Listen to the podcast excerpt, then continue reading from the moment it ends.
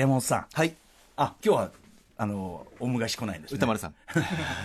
じいさんやばあさんや、みたいな。のんびりと。話、いや、ほら、あの、話が前に進まないやつが、えーあれ好きなんですよねうんいやいや、あのーようやくね、ほん、あのーまあ、その涼しさ問題はね、ようやく涼しく、ようやく涼しくなんて言ってきましたけど、俺今日が、ついに一線を越えた。えー今が、赤坂が18.9度なんですけど、ええあのー汗をね、かかなかったですよ、今日は。本当ですか？歩いてきても。ええ私は書きましたね。書きます。それは、いや、行為にも、やった行為にもよると思いますけど。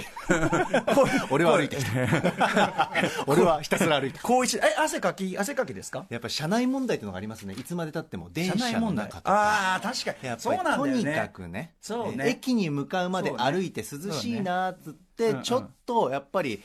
ね歩く体のねと内側からねホテルから車内で汗ばむみたいな。確かに確かに。あとその、そうそう、確かにおっしゃる通りでいくら涼しくなって、やったーなんてね、で、汗かかない季節だっつっても、結局、はい。その人間の体というのが発熱するものである限り、はい。その、結局厚みはこっから俺の敵は我にありっていうか、俺が発信してる俺から生まれるものは絶対だから。そう、俺の、俺の命ある限り、だって俺生きてる 生きてる限り、この、この苦しみ、厚みとは、戦っていかなきゃいけないっていう、宿命なんですねそんなことを感じるこの季節でございます。いや参ったなアフターシックスジャンクションはいシャツちょっと暑いな結局暑いよ、お前 After Six Junction. 10月19日、金曜日。金曜日あ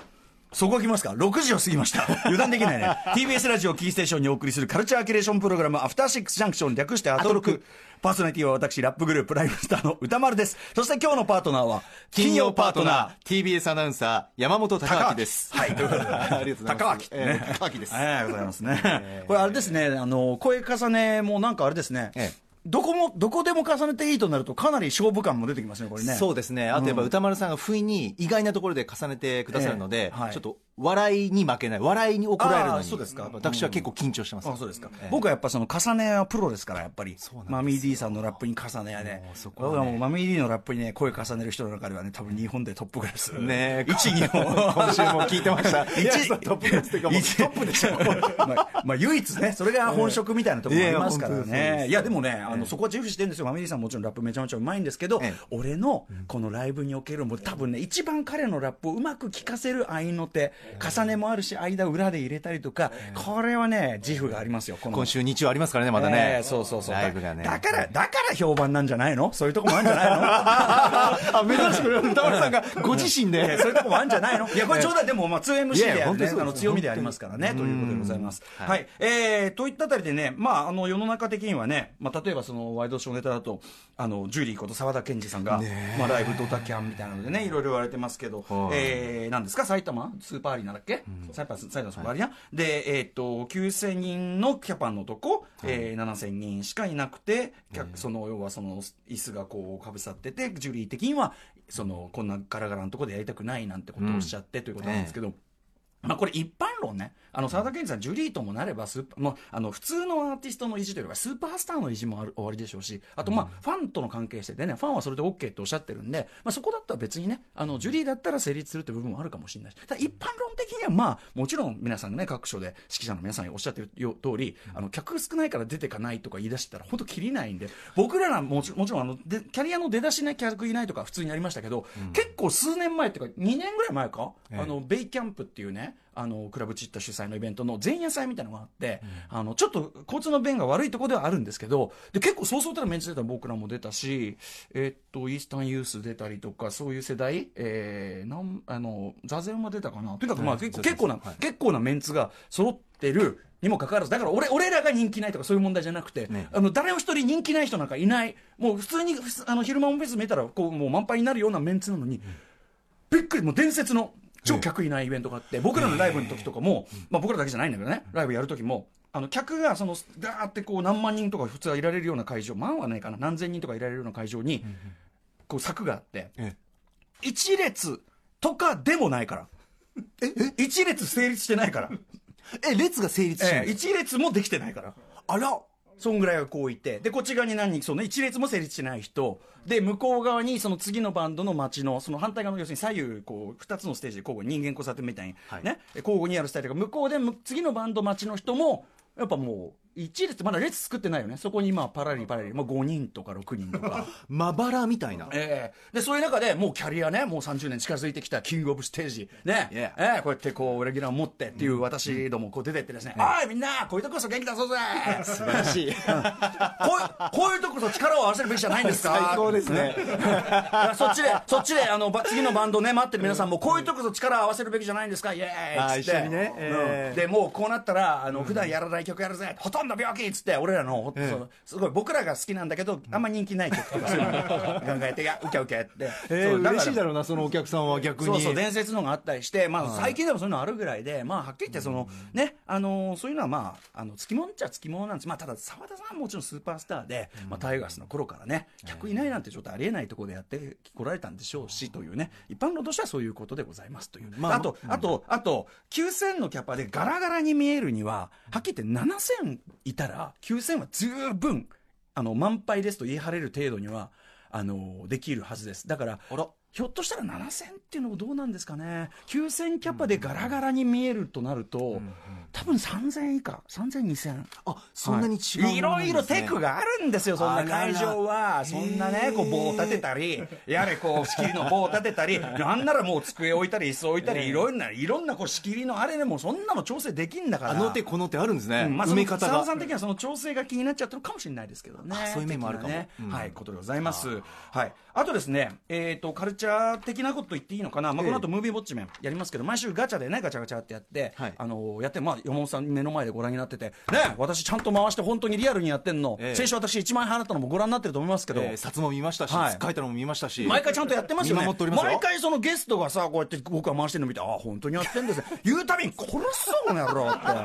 人はどんだけ苦労してると思ってんのそんなこの野郎さっきだって。町山さんってほん何本当に1万取るの取るわいや、結構あるあるで CM 中とかに入ってきてね、うんうんうん。あ、本当に回すんだみたいなことをね、おっしゃそうそう。ってまして。そうそうみたいなのがあるんですけど、でそんな中で例えばそのあの僕的気持ち的にはあじゃあ当たってほしいなって思ってるのが当たんないなんてことあるわけです、えー例えば、えー、と公開ね大規模がね昨日ぐらいを境にぐっとこうねあのなくなっちゃったんですけど「響き」という作品、えーはい。監督の月川翔さんという方この月川翔さんね割とねあのえっ、とえー君の膵臓を食べたいの実写のあれもすごい評判でしたしあとそのこの1個前の「先生君主」って作品もすごいいいですよっつって人から勧められたりしてあの結構今いい感じの作品を立て続けに捉えている監督さんで,、ええ。でその月本さんの次戦というかね、23週にわたってねメールをいただきましたよね、はい。あの要するに彼がご自身でもあのキャリア上こうちょっと自信作できたのでということで、えー、と主演がそのですね平手友梨奈さん、まあ、あの欅坂46の、はい。はい。えーというので非常に話題になって評判も聞いてたんで、まあ、見たい見たいなと思いながら、まあ、ガチャ当たらずで,、でなかなかそのガチャ当たんないと僕もね他の仕事とかもこの番組もあったりするんでなかなかその行けたりしなかったんですけど昨日でちょっと公開規模がぐっとその少なくなっちゃうっていうんで、ええ。あの放送前に行ってきたんですよ。お。響き。えええええで見てきましたみたいなお話。でねこれやっぱあの噂にたがわぬめちゃめちゃ面白かった。あそうですか。もすっげえ面白かったっえす。見よう。でちょっと僕原作の漫画読んでないんで、ええ。ちょっとそのそういう部分でえこれってどういうことなの？とかなんでこのそこの描写はないの？とかそういうちょっと疑問に思う部分とか、まあ、言いたい部分がゼロではないんだけど、ええあのまずもって、まあ、皆さんおっしゃる通りそり平手友梨奈さんというね、まあ、その欅坂とかでもすごいカリスマティックな存在感発揮してる非常に得意な存在感ですよね。アイドルって意味ではもう10年前はおろか。5年前でもちょっと考えられなかったような存在感でねやられてます。平手友梨奈さん、まあ、彼女の今の感じがあればこその役柄がものすごい得意な役柄なのね、あの小説天才小説家。でその小説の出来っていうのは正直さあの映画ではさもう何とでも言えるじゃないですか。た大変な傑作だとか言えばさ そね。済んじゃうわけで,、ええ。でそれをいいことにもうある意味もうそのなんていうかな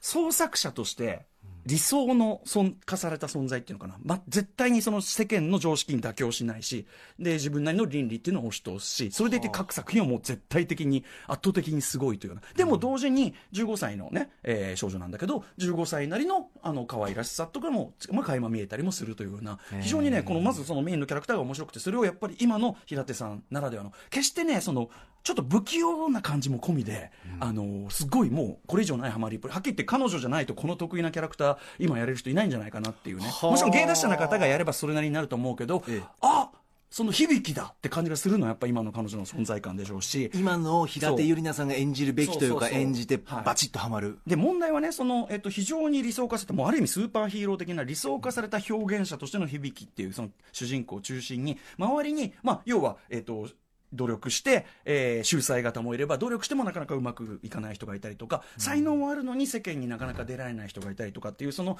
なんていうかな才能才能論ですね。表才能論なんですよ全体として。才能のあり方の、才能と世間とどう折り合いをつけるか。そして自分のやりたいことっていうのとその才能と世間っていうこのなんていう社会性っていうこの3つの軸をどうバランス取ってやっていくかっていうある意味全てのものをこう表現して世に通ったりしてる人だったら全部共通する、えー問題意識がいくつもこう散りばめられててでその真ん中にいるそのなんていうかなまあある意味そのし自然なというか天然な存在天才としてドンという平手さん演じる響を中心に周りがすごい芸達者で固めてあって、これがねあの例えば柳楽優弥君が大好き。柳楽優弥君が演じまた柳楽優弥君が最近のあのディストラクションベイビーズとかもそうだけどちょっとちょっと汚れた感じっていうか、バイオレンスでとかねその柳楽君演じる、ええまあそのピザ屋でバイトしてバイト君としてめちゃめちゃ不遜な態度で怒られてる、あの小説をめを目指してる青年とかめちゃめちゃいいし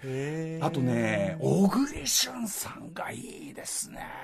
小栗さんがすごくあこの人一歩間違うとすごい危ういとこ行っちゃうな。なんとか彼女うまくいってほしいなっていう最後の最後までこう ハラハラするような思いで見守るようなねキャラクター。見事にやっぱね演じててお僕は小栗さんのベストアクトだと思ってるぐらいですね。そうですか。素晴らしいと思うし他の方も本当に素晴らしくてあと綾香ウィルソンさんって、えっと中島哲也監督の「パコと魔法の絵本」で出てきたすごい可愛らしい少女だった子が、やっぱりその、えー響の、まあ、親友の女の子なんだけど彼女の才能に嫉妬しながらも、なんかねこう二人のねこうでも初めて分かり合えるうん人と出会えたっていう二人のなんていうかな危ういんだけどでもこの友情を本当は大事にしたいんだっていう感じとかがお互い出ててねこの話も。でもね不思議な本当には映画でもあってえその柳楽さんと響が、まあ、対決いろんな人と対決その対決の場面になるたびに、はいものすごい不穏な空気が流れて。ものすごく不穏不穏な、とにかく不穏な、まあ、だっていうのは、響という人が、ええあの、突発的に暴力を振るうんですよ。はあ 突発的にって、まあ、彼女なりの正義なんだけど、ええあの、だから本当ある意味、宇垣総裁を思い出すとかもありました。小説がすごい好きで、小小説すごい好きで、あの、あ自分の正義を貫き通す。ええで、あの、彼女言ってましたね。暴力を振るうことに躊躇がない。宇垣さんもでも見て、すごい、あの、感情移入してたみたい響きは宇垣に重なるそうかもしれない。はい。ということで、めちゃめちゃ面白かったです。あの、月川さん、あの、ご覧、あの、拝見しました。素晴らしかったです。えー、というようなことも含めて、はい行ってみましょう金曜日。メニュー紹介でございますこの後すぐは両国で開催されるプロレスイベントをゼイリブ大好きなあのプロレスラーが紹介しますおっと。そしてその後6時半からは歌丸さんが最新映画を評論するムービーウォッチメンウォッチメン今夜は大人になったクリストファー・ロビンと熊野プーさんが新たな冒険に出るプーと大人になった僕を扱いますすみません、邪魔ですね、これね。とんでもない楽しいえー C 代前半はミュージックゾーンライブダイレクトのコーナー。今夜はベステンダンクなどのヒット曲で知られるベテランミュージシャン、なんと高野寛さんの弾き語りスタジオライブです。これはもう楽しみ。えーそしてその後は新概念提唱型投稿コーナー。金曜日はやらない勇気、もしくは真のし、えー真の思考停止。どちらをやるかやらないかはお楽しみに。ご期待くださいそして8時からは1週間の番組を振り返りますアトロクフューチャーパスト今夜のゲストは映像コレクタービデオ考古学者のコンバットレックさんと漫画家エッセイストの島尾真帆さんのお二人でござい島尾さん、ます風もう大丈夫なんですかね？ね。そこ気になるところですが。はい、えーそして私はその頃東京で半蔵門 MX テレビに、えーまあ、レギュラー出演のため移動させていただいて、えーそこから電話する。東京 MX に着くまでがアトロクはい。忘れんなよ。やってんねー曖昧な感じになってしまいましたけれどもはい。柳沢慎吾さんをねちょっとイメージしたんですけどね。あそうなんですか。ええすいません。全くわかりませんでした、は この番組では皆様からのメッセージ募集しています。メールアドレスは、歌丸アットマーク tbs.co.jp 歌丸アットマーク tbs.co.jp メッセージを読まれた方には番組ステッカー差し上げています。い、さあそれではアフターシックスジャンクション行ってみよう After Six Junction.